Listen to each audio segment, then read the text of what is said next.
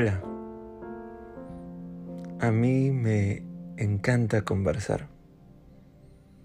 No sé a ti, pero a mí me encanta conversar.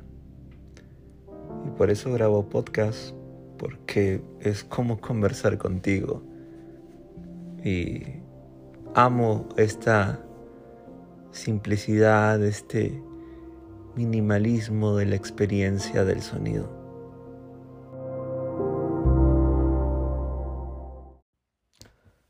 Amo las palabras, por eso es que amo conversar. Amo conocer experiencias que, que tú no conocerías. ¿sí? Cuando hablas con otra persona y la escuchas y, e ingresas a su, a su micro universo, a su mundo interior, a esa isla interior descubres cosas que desde tu perspectiva, desde, en mi caso, mi lógica central de ensayo, error, coste-eficiencia, gradualidad mm, y otras cosas, no veo. Soy ciego, pero para esas personas es como ver a la luz del sol y para mí es como estar con los ojos cerrados. Y es magnífico completar ambos esa visión. Y mediante las palabras ves y la otra persona también te ve a ti a través de lo que tú compartes. Es bacán cuando la conversación fluye bidireccionalmente. Y ambos comparten ese rol de emisor y, receptor. Y, fluye y, y gozas. Y hay conversaciones que son como cátedras enteras y hay otras que son como un parque de diversiones y hay otras que son como cuentos de Nabokov o de Chekhov o si quieres de Julio Ramón Ribeiro.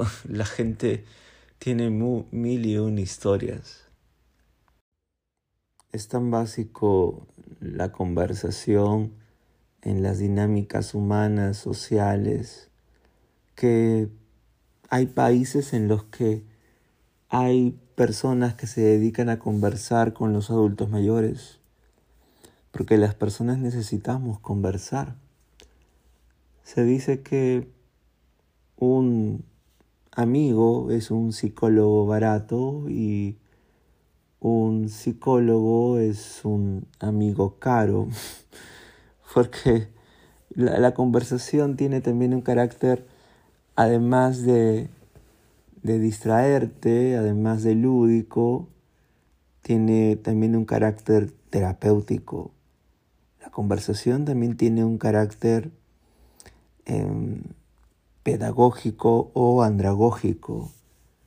Conversar enseña. Conversar también tiene un efecto catárquico. O sea, como diría Robin Sharma, hay las conversaciones a las cuales más te resistes son las conversaciones que más necesitas hacer.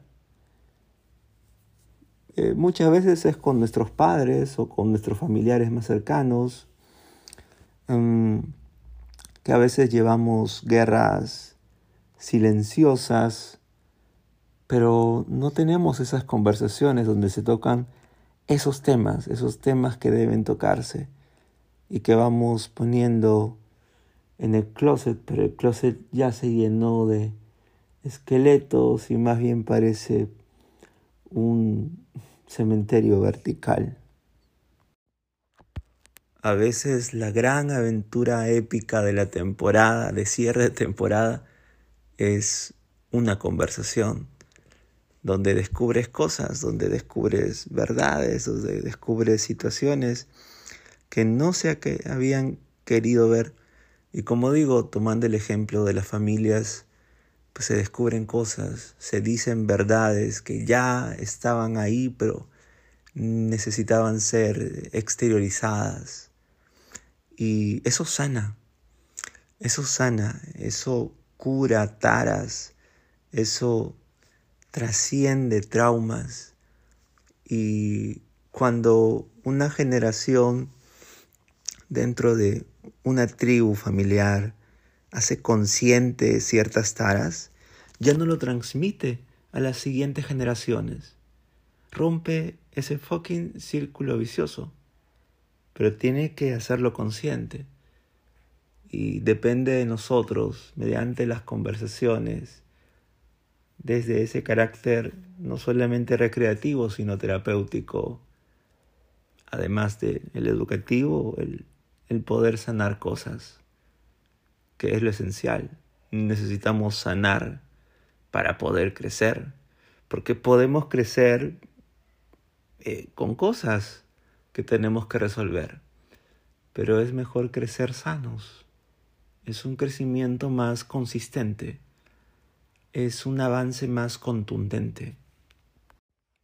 Porque el lenguaje y por lo tanto la conversación nace con el objetivo de transmitir información, sentimientos o datos o experiencias con fines de supervivencia, con fines de reproducción y fines también de poder evitar el conflicto primero. Evitar el conflicto, porque siempre hemos sido una raza muy violenta, una especie muy violenta. Y, pero este concepto de evitar el conflicto no ha sido suficiente. Hoy día entendemos que no hay que evitar solamente los conflictos. Ya pasamos ese punto. Hoy día ya no se habla de evitar conflictos, se habla de solucionar conflictos. Porque los conflictos en realidad, en el fondo, son motores, motores de evolución de las personas, de las familias, de las parejas, de las sociedades, de las organizaciones. En los conflictos está ahí la raíz de evolución de todas las personas. En esas disparidades, en ese crisol de pareceres dentro de un equipo de trabajo. Yo tengo un marco de trabajo, la otra persona tiene un marco de trabajo. Son distintos. Nunca se va a poder conciliar si no se conversa. Y conversar es entregarse, mm, transparentarse con el otro, compartir lo que yo pienso y lo que yo siento. En ese punto es saber negociar, saber compatibilizar, saber qué se puede tolerar, saber establecer reglas comunes de juego. Eso es.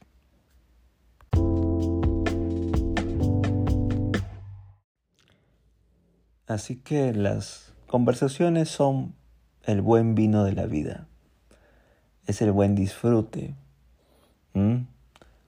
Pero también son la buena medicina o el tratamiento contra la resaca.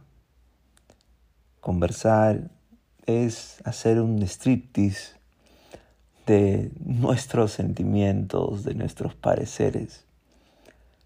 Es vinculante con los demás. Es un ensayo oratorial. Es saber narrar lo que te pasa.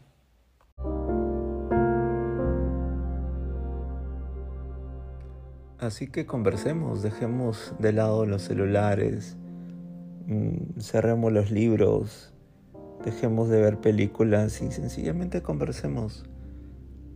Contémonos historias. Riámonos de nosotros mismos, con nosotros mismos, por nosotros mismos. Saboreemos ese buen vino que es el conversar. Y si es con un café o si es con un trago, pues chévere también. Es siempre va a ser, va a ser un buen añadido. Bien, espero que te haya gustado este, este capítulo del podcast. Nos vemos. Chao.